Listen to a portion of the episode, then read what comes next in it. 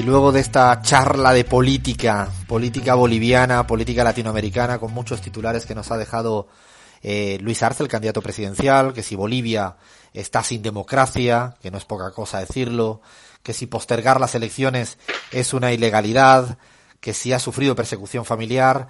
Luego de esta tanta intensidad vamos a ir terminando el programa de una manera un poco más sosegada, más relajada si cabe, y vamos a hablar un poquito de cine, que cada dos semanitas solemos hacer este guiño al cine que vamos viendo, bueno, nosotros y nosotras y también a todo el equipo, al equipo amplio de la pizarra para compartir con, con todos los oyentes, ¿no?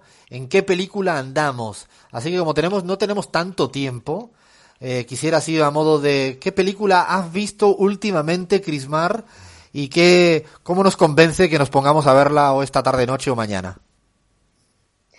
Bueno, recientemente vi una que se llama La candidata perfecta. Es, bueno, una película, un drama que aborda básicamente el patriarcado de Arabia Saudita. Es muy interesante em, y la vi porque es de la, de la directora mujer también saudí, Aifa Al-Mansur, quien eh, pues la, digamos, fue la pionera en, en, cine de su país, en, en su género. Eh, básicamente la película retrata obviamente las dificultades de ser mujer en una sociedad tan sexista. Eh, sin embargo, ella es profesional, es una doctora y eh, no solamente tiene problemas al desempeñar su trabajo y se siente impotente al no poder arreglar estas injusticias, que se le presentan a su alrededor, sin embargo, por eso justamente decide lanzarse a la alcaldía de su pueblo. Y bueno, obviamente el terremoto...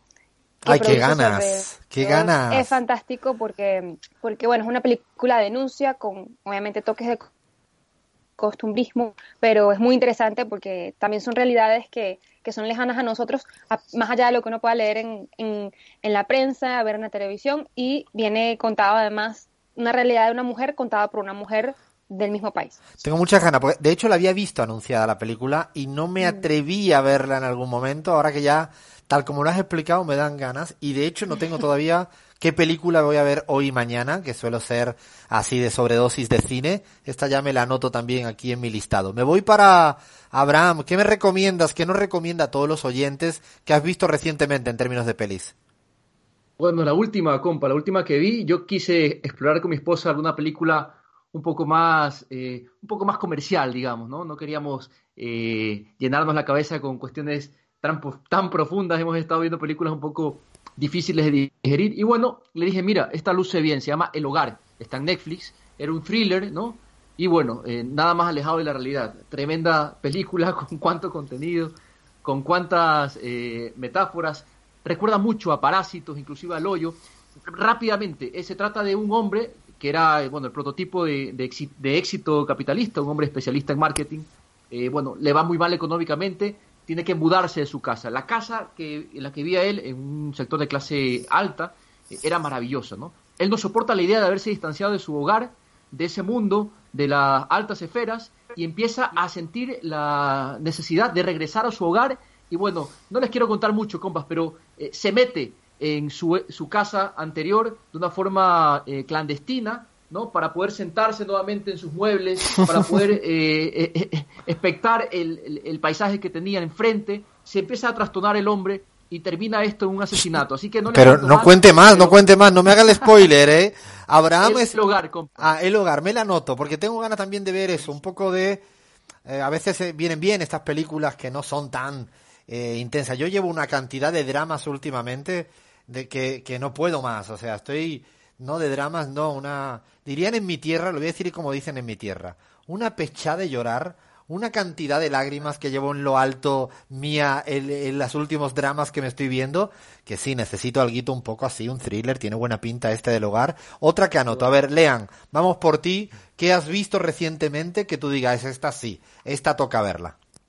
Alfredo, yo voy a empezar con una recomendación de Danila, de Danila Nieto, eh, porque ya que estabas hablando de que querés aflojar un poquito con los dramas, te voy a llevar una comedia, pero una comedia con mucho, mucho contenido político, porque es una comedia que aborda eh, la crisis financiera de 2008. Estoy hablando de la eh, película dirigida por Adam McKay, también director de, la película Vice, eh, que se llama La Gran Apuesta. Es una película de 2015 que está protagonizada por eh, grandes actores como Christian Bale, como Steve Carell, que está en un papel impresionante de nuevo, y habla de que tres años antes de la crisis de 2008, originada obviamente por las por la crisis de la hipoteca de las hipotecas subprime, eh, que generó el gran crack eh, eh, del sistema financiero global, hay un par de outsiders, ¿no? De, de Wall Street que deciden apostar contra el mercado de la vivienda a la baja, en contra de cualquier criterio lógico y son los que terminan,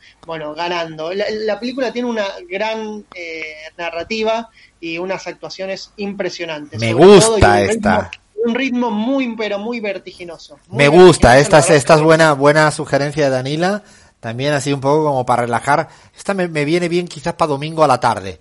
Esta de domingo a la tarde es buena hora de domingo a la tarde, así, con buen ritmo. A ver, otra recomendación, lean, cortito que yo tengo también una pendiente que quiero contar. Quiero recomendar ahora una que eh, nos trajo Iván Soler, nuestro webmaster, que se llama OK Ha, que es dirigida por John Bong-Hu, el director de Parasite. Eh, que trata un poco el tema del ambientalismo y sobre todo de la explotación de los animales como recurso, como, bueno, como recurso para, para la alimentación, ¿no? Pero la, sobre todo la sobreexplotación de los animales y de la intervención genética que se hace en algunas de las granjas, ¿no? Eh, lo cierto es que esta película trata de la relación que tiene una pequeña niña que es la cuidadora de un gigantesco cerdo en, la, en una granja en la montaña en Corea del Sur. Eh, de repente una gran multinacional pone su ojo en ese gigantesco cerdo y tiene otros planes para él. ¿Cómo se llama? Eh, repite el, repite el título, Lean. Eh, se llama Okeija, es del año 2017, dirigida por John Bong-Hu, el director de Parasite, y bueno, nos ayuda un poco a entender esta fetichización a veces que tenemos sobre la vida de los animales. Bueno, está perfecta, esta también tiene buena pinta y además, bueno, después de haber visto... ¿Cómo? ¿Cuál? Para buscarla. Claro, Otja, Otja, creo que la Otja, bueno, sí. La, vamos a poner en redes porque luego nos pregunta qué han dicho, qué no han dicho. Lo vamos a dejar bien explicadito en nuestras redes sociales. Yo recomiendo, ahora le dejo a Lean, que creo que tenía por ahí otras recomendaciones de los equipos. Recomiendo encarecidamente, todos lo saben. Es una película de, de uno de los directores para mí más preferidos que se llama Ashgar Faradi, ya alguna vez he hablado de él, hizo, no sé, a propósito de Élite, de Eli, eh, La separación, bueno, todos lo saben, es una historia argentina-española, de hecho, con Penélope Cruz, Bardem, un poquito Ricardo Darín, es un espectáculo, ¿no? Un pueblo español y esas historias familiares que se saben pero que no se saben, esos secretos ocultos familiares con buen ritmo, un toque thriller, bien llevada, muy fresca, con colores muy bien grabadas. Faradi siempre hace un ritmo así muy frenético en sus películas y muy recomendable para el fin de semana. Y como contraejemplo a esa, no diría buena onda porque es dura la historia, no puedo dejar de decir lo que me conmovió la semana pasada y me llevó a que la semana próxima hagamos lo de los, lo de los bebés robados. El silencio de otros. Documental avalado y auspiciado por Pedro Almodóvar, no es de Pedro Almodóvar, pero sí lo avala, y es todo el silencio que dejó el franquismo atrás o como huellas de bebés robados, fosas comunes. Es así que es para llorar. Agarren pañuelo, mucho pañuelo, muchísimo. Yo me puse de llorar hasta arribísima, pero increíblemente recomendable El silencio de otros.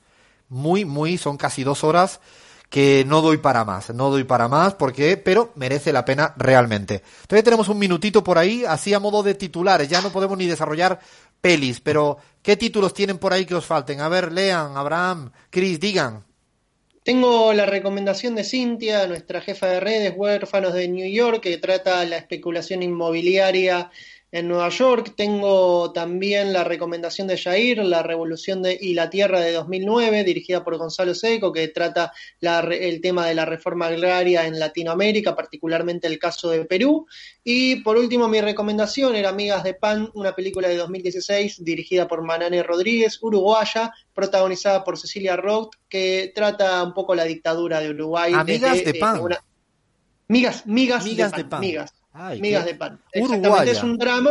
Es un drama, no te la recomiendo para esta semana quizás, pero cuando aflojes un poquito con los dramas, está bueno porque está inserta en, la dictado, en el contexto de la dictadura uruguaya que fue de 1973 a 1985. Bueno, quedan todas anotadas, nos quedamos sin tiempo, pero quedan una cantidad de películas divinas que vamos viendo con todo el equipo y que vamos recomendando y siempre le pedimos a nuestros oyentes que también nos hagan a la inversa. No recomienden a nosotros y también lo diremos aquí al aire para que todos y todas vean, se pongan a conectarse en la medida que puedan, que tengan un tiempito para ver. Hasta aquí, Cine y Política, llega tanta informativa y se nos va tragando, terminando, finalizando este ratito de la pizarra. Seguimos.